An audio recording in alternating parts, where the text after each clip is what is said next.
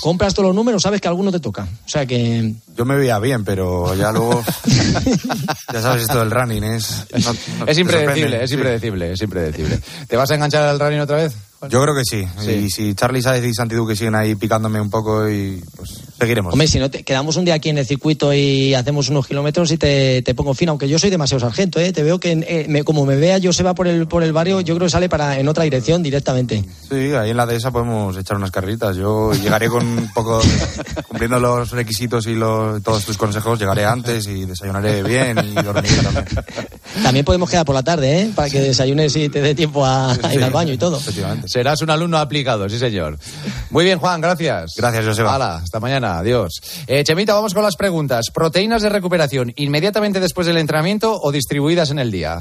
Fíjate, si son eh, aminoácidos, los aminoácidos ramificados se pueden tomar incluso durante el entreno. A mí me gusta tomar después al terminar e incluso luego por la noche me gusta tomar un, un batido de proteína porque las proteínas van directamente a los músculos y en el proceso recuperatorio son, son vitales. O sea que se pueden tomar durante, después y por la noche antes de acostarnos. Muy bien. ¿Siempre se pilla el muro compitiendo? Pues fíjate, que se lo digan a Juan. Ha pillado no, Juan y pillado es una prueba de 10 kilómetros. Si realmente te exiges y te exprimes al máximo, eh, siempre acabas pillando el muro. De alguna, de alguna forma o de otra, hay veces que es la muralla china y otras veces es un murito pequeñito.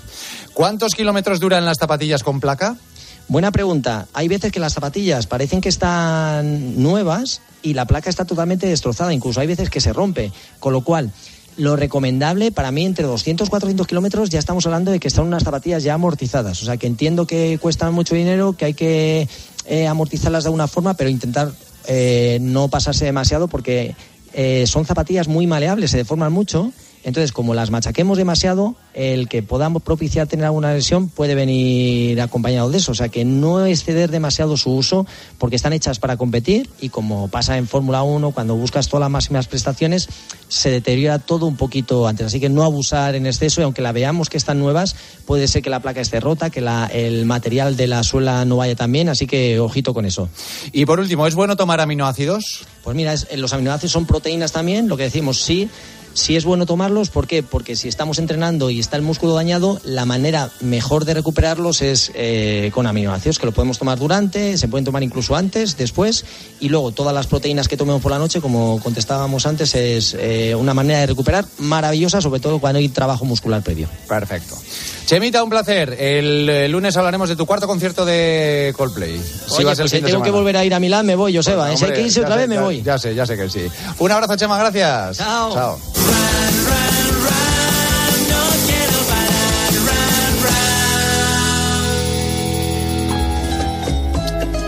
Con el kilómetro 42 ponemos ahí el punto y final al partidazo, como suele ser habitual todos los lunes. Pero mañana volvemos, ¿eh? a partir de las once y media en punto, diez y media en Canarias, aquí estaremos, en la sintonía de la cadena COPE. Gracias por estar ahí un día más. Hasta mañana. Adiós. Joseba Larrañaga. El partidazo de COPE. Estar informado.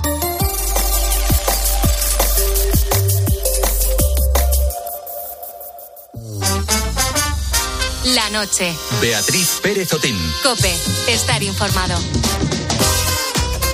Muy buenas noches, ¿qué tal estás? Bienvenido, bienvenida a la noche de Cope. Soy Carlos Márquez y ya estamos inaugurando esta última semana del mes de junio. Eso significa que a partir de este fin de semana mucha gente se va de vacaciones.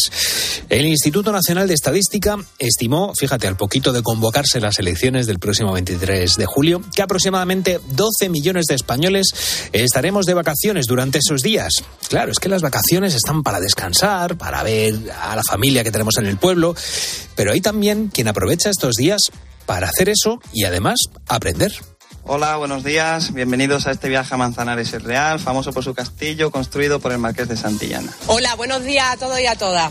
Eh, nos encontramos en este momento en la plaza de San Miguel Bajo, como todos sabéis, y la primera intervención de la visita de asistencia y guía de grupos por el Albaicín hoy la va a hacer nuestra compañera Zoe. Esta madrugada vamos a hablar de aprender mientras, mientras viajamos y también de conocer mejor el lugar que vamos a visitar. España es un país que ingresa mucho del turismo. Según el Ministerio de Industria, Comercio y Turismo, en 2022 visitaron España 71 millones de turistas internacionales que realizaron un gasto de 87 millones de euros, cifras aproximadas. No olvidemos, eh, claro, que esta actividad se frenó en seco por la pandemia y que en España hay aproximadamente unos 15.000 guías.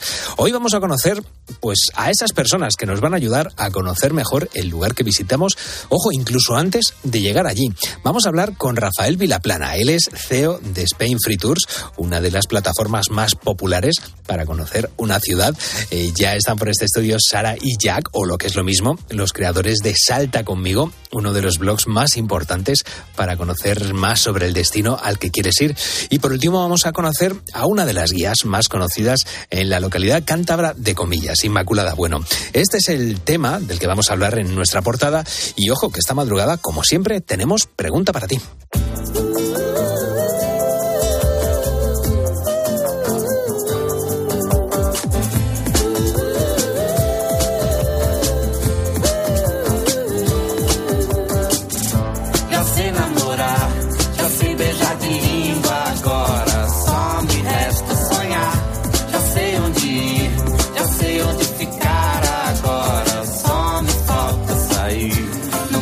Pregunta que te hacemos tiene que ver sobre un hilo que hemos visto en Twitter este fin de semana, eh, realizado por el usuario Cerny-report. Él lo que ha hecho es un recopilatorio de los carteles que una persona ha puesto en varios árboles de Madrid para, para alquilar su trastero. Eh, es un hilo muy recomendable y que dice frases tan maravillosas como no eres Pedro Duque, pero te mola el espacio o nunca sabes cuándo necesitarás tus apuntes de cálculo. Es un buen, bueno, un buen eslogan para intentar alquilar ese trastero. Hoy queremos saber, ¿tú tienes trastero, casa del pueblo o desván en el que guardes los cacharros que no usas? Cuéntanos qué objetos han sobrevivido a esas mudanzas y que te resistes a tirar. Nos lo puedes contar como siempre en el teléfono de WhatsApp de la noche de Cope 661 20 15 12 o también en nuestras redes sociales, en Facebook y en Twitter somos arroba la noche de Cope.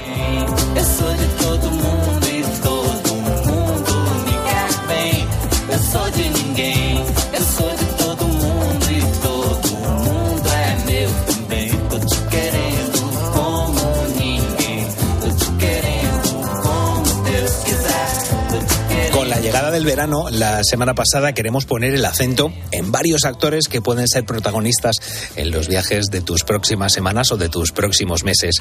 Antes, claro, cuando hacías un viaje llegabas a un lugar que quizás solo habías podido ver en una página de periódico. Te montabas en un avión y aterrizabas en un lugar que era completamente desconocido para ti. Claro, sin internet y como mucho con una guía en papel de la ciudad, pues la mejor solución en este caso era contratar un guía turístico. Hoy en día, en cuanto ponemos el pie en una ciudad, nos encontramos con los free tours. Es un servicio que nació en la ciudad de Berlín en 2003 y que años más tarde llegaría a España.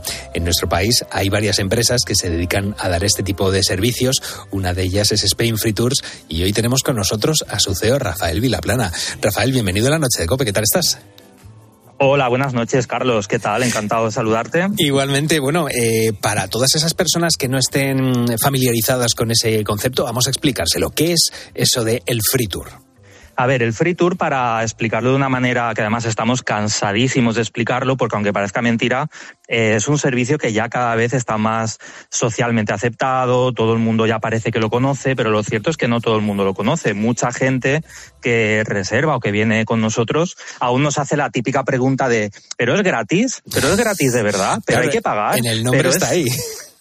Claro, entonces fíjate que tú lo has explicado muy bien, ¿no? Que en 2000, eh, a principios de los años 2000 nace en Alemania, en Berlín, el concepto de un tour que sí que era gratis, es decir, cuando nació originalmente la idea, sí que lo ofrecían de manera gratis a cambio de una propina y eso ha sido así durante un montón de, años, por no decir décadas, un par de décadas, pero lo cierto es que nosotros cuando hace unos años eh, abrimos Spain Free Tours fue un poco con la idea de cambiar esa palabra free en inglés, darle su otro su otra acepción, su otro significado que como todos sabemos, además de gratis, también significa libre. Entonces nosotros lo planteamos como un tour libre. Lo que le decimos siempre al cliente, contestando a tu pregunta, es que este tour libre es un tour de precio libre, donde el cliente tiene la libertad absoluta de decidir el precio, según qué, pues según su grado de satisfacción, su poder adquisitivo, lo que le haya gustado más o menos el tour. De manera que sería una visita guiada eh, con un servicio de pay after show, que se llama muchas Sí. veces también. Prim- Sí. Primero lo ves y luego pagas para asegurarte de que de verdad es un servicio de calidad, porque sabemos que el marketing, la publicidad, pues muchas veces te vende cosas como que son la maravilla máxima del mundo y luego a lo mejor haces el servicio, ya sea una visita guiada, un hotel. Eh, esto cada vez es más difícil, ¿no? Porque con las opiniones de los usuarios eh, y con Internet, como comentabais, cada vez es más difícil engañar, por así decir, al consumidor. Sí. Pero lo cierto es que de esta manera primero lo ves, te aseguras de que es bueno y luego pagas en función a lo que quieras. En conclusión, un free tour es un tour en el que vas a pagar lo que quieras. Claro, y en ese caso, eh, ¿cuánto puede, cuánto puede suponer? Claro, eh, lógicamente me vas a decir pues lo que cada usuario quiera, pero en este caso trabajáis con, eh, con guías. eh, ¿Cuánto suelen decir? Oye, pues mira, en un grupo de a lo mejor 20 personas he llegado a conseguir más o menos qué media se, se estima que puedan dar los, los Pues mira, mira, hay muchas variables, no es que no te quiera contestar, de hecho te voy a contestar, pero hay, primero hay que aclarar que, hay, muchas variables. Por, por ejemplo, nosotros, Spain Free Tours, estamos en 14 ciudades españolas, ¿vale? Entonces, por decirte dos, te voy a decir Alicante y te voy a decir San Sebastián. Claro, el nivel adquisitivo del turista que viaja a San Sebastián, eh, yo te invito a que mires eh, a Sí, cuánto sí. están los hoteles en San Sebastián eh, la próxima semana. Están carísimos. El turista que viaja allí habitualmente tiene un poder adquisitivo mucho mayor. Entonces, eh, va a ser un cliente que cuando haga una visita cultural, de turismo cultural como la nuestra, pues la valore a lo mejor con un precio mayor. A lo mejor nos puede pagar 10 euros, 15, 20. Yo siempre cuando algún cliente también nos pregunta, claro, llevamos ocho años, ocho años con la empresa, dale que te pego, explicando cada día por teléfono, por email a todos los clientes. Siempre decimos, ¿usted cuánto pagaría por una visita guiada de calidad con un guía oficial, porque nuestros guías son oficiales? Eh, ¿Cuánto pagaría por una visita hecha por un historiador, porque nuestros guías, además de ser oficiales, son historiadores.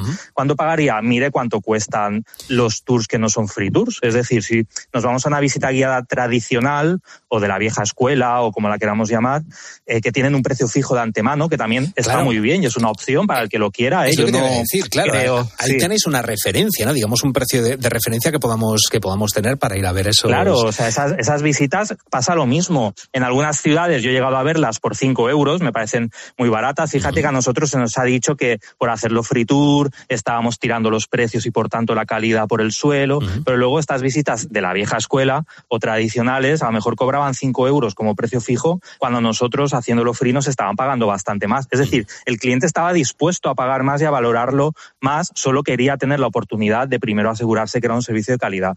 En conclusión, que me voy por las ramas, yo ya sé que me haces una pregunta y primero hago un rodeo, No, pero, es que me- ten en cuenta que soy guía El, ra- el ra- de formación profesional, es, o sea, vivimos de hablar, de claro. contar. El rango ha quedado Mira, el, ra- entre unos el 10 y unos 20, 25 más o menos. Es alrededor de los 10, 15 es lo habitual. ¿Hay clientes que a veces han pagado bastante menos? Sí. ¿Hay clientes que han pagado bastante más de lo que te he dicho? Pues también, depende. Perfecto, perfecto. Pues Mm. acabamos de hablar con Rafael Vilaplana, CEO de Spain Free Tours, que bueno, nos ha contado eh, en qué consiste esto de hacer free tours, por si hay alguna persona que está interesada en hacerlo, pues ya por lo menos tiene un poquito más de, de información. Eh, Rafael, muchísimas gracias por contárnoslo. Un placer, un placer, chicos, por invitarme.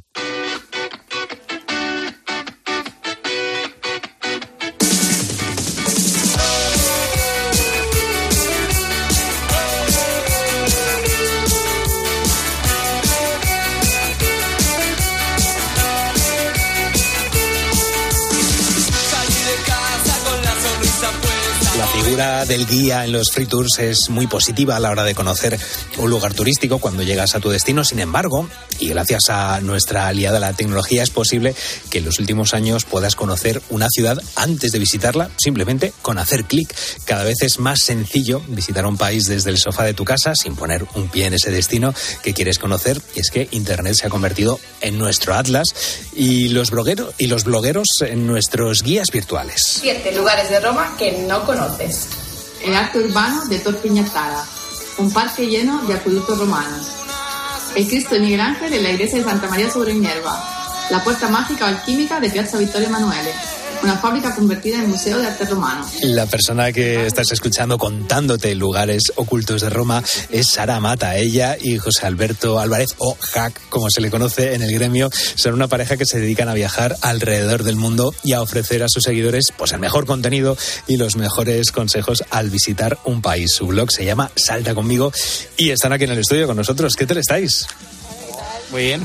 Encantado de estar aquí, gracias. Bueno, eh, claro, eh, vuestra agenda, yo no sé si estamos 27 de, de, junio, yo no sé si tenéis ya planificado el viaje que vais a hacer este verano, porque sois unos grandes viajeros. En realidad, en los veranos lo que solemos hacer es no viajar. Barbecho, ¿no? Sí, porque justo hemos tenido un par de meses muy intensos. En los dos últimos meses no hemos parado casi. Uh -huh. y, y ahora, bueno, hay alguna cosa en mente. Tampoco vamos a decir que no, pero pero el verano no es la, la, temporada del año más viajera para nosotros, todo lo contrario. Para vosotros, pero sí para el resto de, de humanos que tiran que, y que visitan vuestra, vuestro blog Salta conmigo. ¿Cómo surge este proyecto? Porque veo, he visto que habéis pisado todos los continentes. Bueno, no sé si estamos en, en Antártida, no sé si le habéis llegado a, a pisar. La hemos pisado, la También, hemos pisado. vale, no, no, no, había llegado hasta, hasta tanta profundidad en vuestro, en vuestro blog. Pero claro, eh, ¿cuántos países habéis visitado? No sé si lleváis la cuenta. Pues. Al principio la llevábamos, ahora no la llevamos. En realidad no creo que tampoco sea muchísimo, son unos No, 60 seguro que nos por ahí. faltan ¿no? un montón, tampoco. Pero el, en realidad hay muchos países a los que nos gusta volver muchas veces. Bueno, yo soy italiana, Italia vamos muchas veces, por ejemplo, pero por ejemplo a Francia este año ya tenemos dos viajes y otro en mente, así que vamos a ir tres veces a Francia este año. Nos gusta mucho repetir también países. Eh, Jack, cuéntame, ¿cómo surge este proyecto de, de, Salta conmigo? Yo no sé cuándo empezáis vosotros esa vena viajera, porque además sois pareja. ¿Cómo, es, es, importante también esa, esa, afinidad a la hora de hacer de este, de este proyecto que forme parte también de vuestra, de vuestra pareja. Pues en realidad no, a nosotros bueno, nos conocimos, nos gustaba viajar y empezamos a viajar juntos y hubo un momento en que nos dimos cuenta de que nos quedábamos cortos que siempre teníamos que volver con, con, la hora pegada porque el vuelo, el trabajo.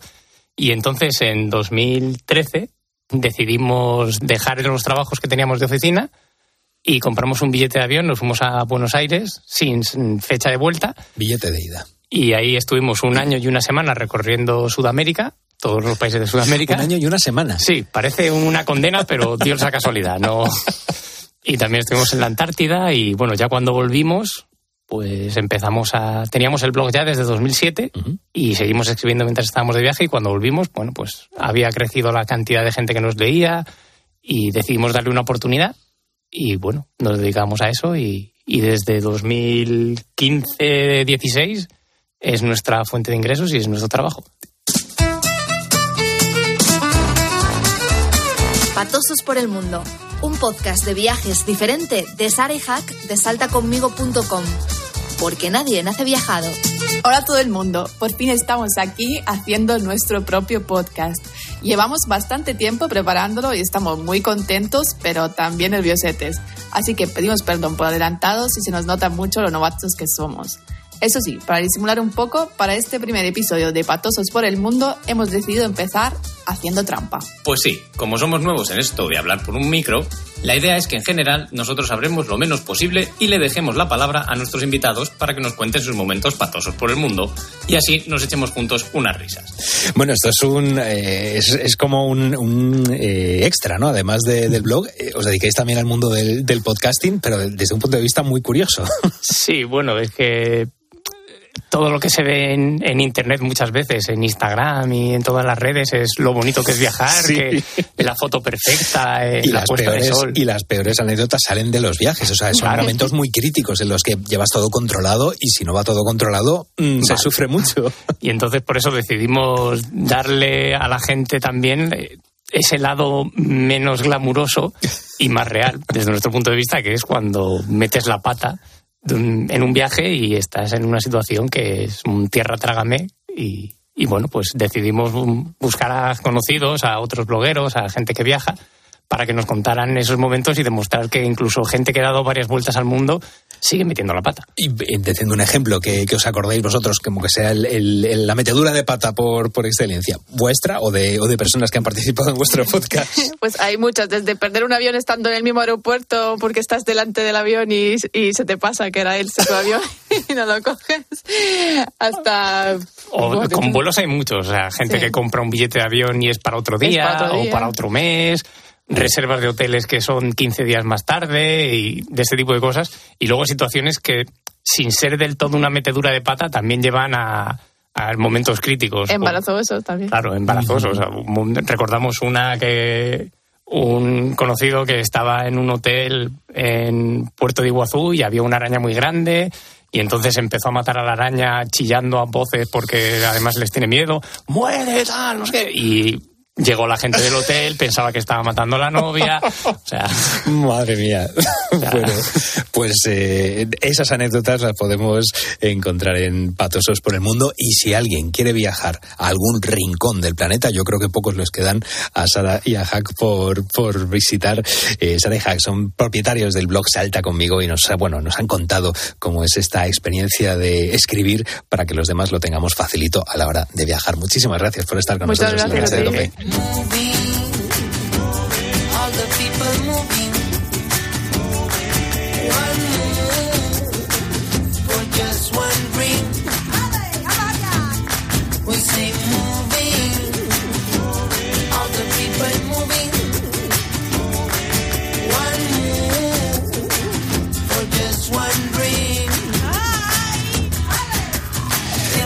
hemos conocido dos perspectivas muy interesantes sobre este sector y claro, como no, no podía faltar esta madrugada la cita con un guía turístico. Nos vamos a ir hasta Cantabria. Allí Inmaculada, Inmaculada Bueno es guía turística oficial y nos va, no, nos va a acompañar esta madrugada. Inma, muy buenas noches, bienvenida a la noche de Cope.